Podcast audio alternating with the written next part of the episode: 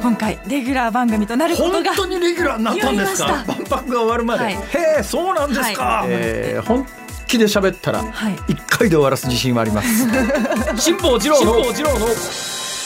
万博ラジオ。先週に引き続き今週も大阪・関西万博のテーマ事業プロデューサーのお一人で筑波大学デジタルネイチャー開発研究センターセンター長准教授メディアアーティストの落合陽一さんにお話を伺います。辛坊治郎の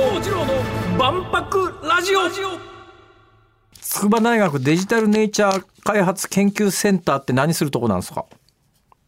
まあ、あの昔、え昔って言っても、まあ、8年ぐらい前にデジタルネイチャー研究室ってせ研究室を僕が始めて、は大学院を、東大の大学院を出た後、筑波で研究室始めたんですけどあ、も、ええまあ、教員とか含めて結構大大状態になってきたんで、研究センターになった場所なんですけれど、はあデジタルネイチャーっていうのは、えっ、と、僕らが研究するときに使ってる言葉で、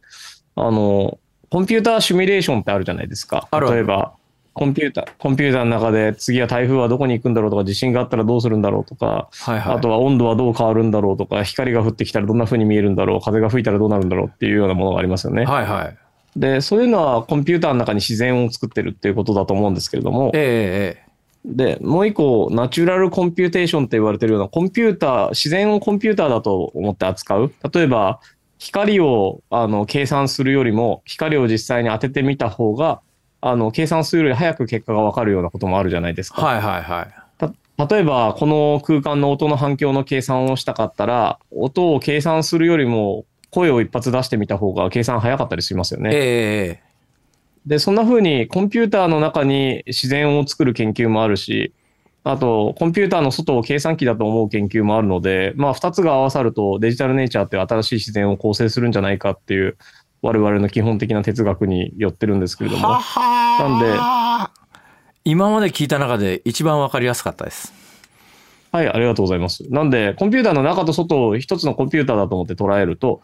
まあ、この自然っていうのは一つの大きなコンピューターだよねっていう考え方を基づいて研究をしている研究センターで、なるほどなんで、人によっては何かを最適化する、何かをコンピューターによって特定の形にしたり、えーシミュレーションを回したり、あとはそういうのを使って 3D プリンターで物を作ったり、えーバーチャルリアリティな研究をしたり、えっと、人の行動を分析したり、そういったことをしている人が多い研究センターです。さて、えー万博に話を戻すとですね、えー落合さんが手掛けるパビリオンの名前が NULL の右上に2乗がついてヌルヌルっつうんですかこれあ、ヌル事情でヌルヌルですね。これこのヌルはどっから来てるんですか？あ、コンピューターの用語で、えっと、何もないっていうのを表現するのにヌルって使うんですけど、はい、で何もないを自浄するとヌルヌルなんですが、まあ、見た目がヌルヌルしてるっていうのが半分ギャグみたいなもんで、ええ。で、このコンセプトとしては、あの、仏教で空即是式、色即是空ってあるじゃないですか。はいはいはい。で、空即是式で始まって、空から始まって色が生まれ、色って式って言って、まあ、あらゆる感覚みたいなものなんですけども。はいはいで、色即是空でもう一回空に戻るわけなので、ええあの、それって、真ん中の、あの、一点戻るところを省略すると空事情になるわけですよね。はいはいはいはいはいはいなるほどで、空事情の空っていうのは何もないっていうことなので、ヌルとすごい近い意味ですから、ヌル事情ってアメリカ人に説明するのは分かりやすいなと思って、ヌル事情にしました。で、大建物。阪なんでまあ半分ぐらいギャグが入ってた方がいいかなと思って、ヌルヌルした見た目の銀幕のパビリオンだから、ヌルヌルでヌル事情。その建物自体は何ですか？そのそそういうヌルヌルした感じのもんなんですか？もうこれいわゆる、えーっと、まあ、パビリオンとしては、その、えーっと、表面が、あの、伸び縮みする銀の膜でできていて、はその伸び縮みする銀の膜が伸びたり縮んだり変形したりしながら、あの、建物自体が形を有機的に変えているみたいな見た目をしています。いそんなものが実際に立つんですか？いやー、それをせっ、なんか最初どうやってこの素材を作ろうかなっていうところから結構な時間がかかり、ええでその作るための素材がやっとできてきて、今では割と伸びたり縮んだりをよくしていますが、見た目としては。え建物自体が伸びたり縮んだりするんですか？建物のフレーム自体はなかなか伸びたり縮んだりはできないんですけど、あの表面は伸びたり縮んだりしていますね。ええそれは新しいですね私も世界でいろんな建物見てきましたけど建物自体が外から見て形がちょっとでも変わるっていう建物は今までなかったですねはい、なかなか、あの、斬新な取り組みだと思っています。なんで、万博なんで、あの、人類が今まで作ったことのないものが、やっぱ見たいじゃないですか。はいはい見たい見たい、それで技術的には、あの、ロボットが中に入っていて、で、表面が変、あの伸びたり縮んだりする変形する建築なんですけども、はあ。そういうものを鏡の、伸び縮みする鏡を使って作るっていうようなものです。それはもうじゃあ完成の見見通しは立ったわけですね。はい、完成の見通しとしては、まあ、素材の見通しが立ったのがすごい、えっ、と、ちょうど今年かな？なんで、試作品としては、まあ、十分鏡で伸びたり縮んだりするものがやっとできてきて、ということは何ですか？最初に発送した段階ではできるかどうか分からなかったっていうレベルですか？まあそうですね。大体発送した段階で多分技術的にはできるはずなんだけど、誰も作ったことがないからできるか分かんないよねっていう段階から作らないと面白いものは多分できないので、ええええええ。なるほどはい。で、これはもう本当に野暮な質問だと承知の上で聞くんですが、そのパビリオンはでい何をあ表現して何、誰に何を訴えるわけですか？そうですね。外側はこのいわゆる彫刻的なもの、つまり伸びたり縮んだりする建築って、いわゆる今までの、えっと建築の文化の中でもなかなかできなかったので、その彫刻をまず見てもらうっていうところと、内側ではあのデジタルヒューマンって言って人を、えっとコピーして、えっと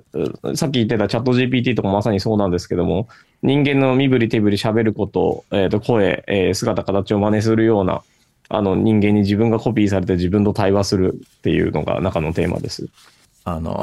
今ふっと思ったことを言ってバカ野郎って言ってほしいんですけど、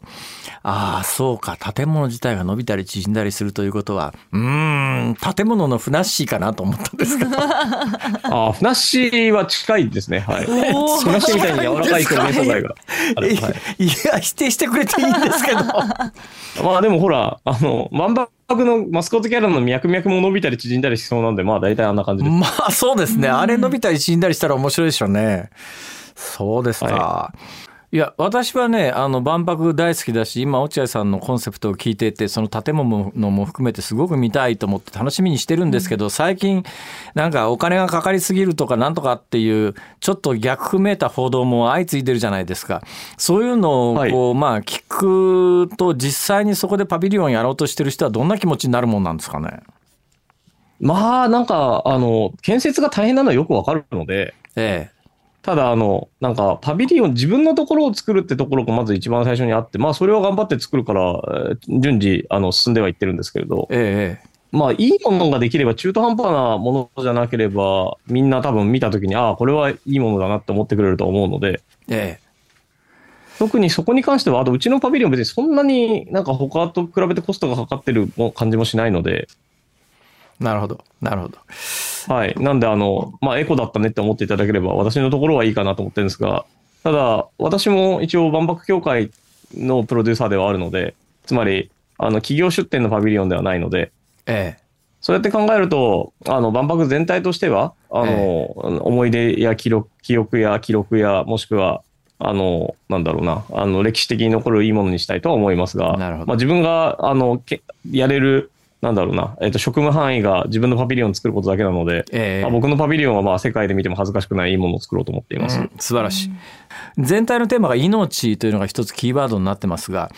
私ずっとこう、わわいまだに全くこの年になっても結論も出なきゃ答えようもないなと思うんですが命って何なんだろうとか人が死ぬってどういうことなんだろうとかってこれは落合さんなりに何かありますか？言葉が。そうですね。それを考えた末に出たのがうちのパビリオンで、なんか、現実って人によってだいぶ歪んでるもんだと思うんですよ。え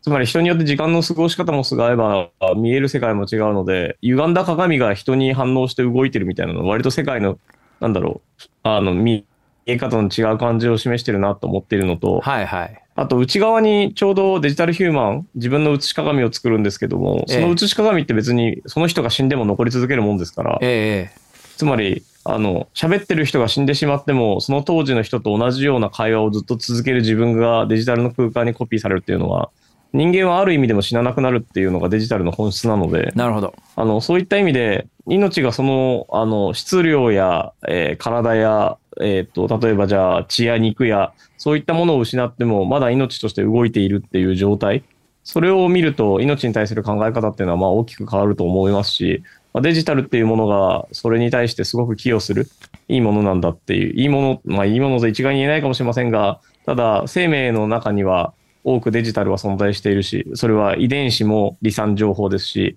ええ。神経で出てくるネットワークも離散、離散的なデジタルな情報ですから、ええ。そういったものを考えれば、まあ、人間がデジタルを突き詰めた末に自分の体がなくなっても、あの喋ったり動いたりし続けるっていう世の中っていうのは、まあ、想像に難くないというよりはむしろ25年に見えてしまえば、それがみんなのなんか認識の中に入ってくると、あの世界世界の見え方っていうのはちょっとでも変わるかな、命の考え方っていうのは変わるかなって思って作ってます。いやあの大変興味深い話で、えーもうちょっと聞いてたたいんですが、もうあのお約束の時間が来てしまいました。えーあのパビリオンすごい楽しみにしてます。落合さん、えー残りあと1年半ぐらいですが、頑張ってください。いや、頑張って作り切ろうと思います。ぜひみんなあのデジタルヒューマンになってですね、このせ日本ちょっとデジタルで遅れてるんで、そういった人口をもっと増やしていきたいなと思ってますんで、ぜひ皆さんよろしくお願いします。ありがとうございました。ありがとうござい、ましたありがとうございました。辛坊治郎の万博ラジオ。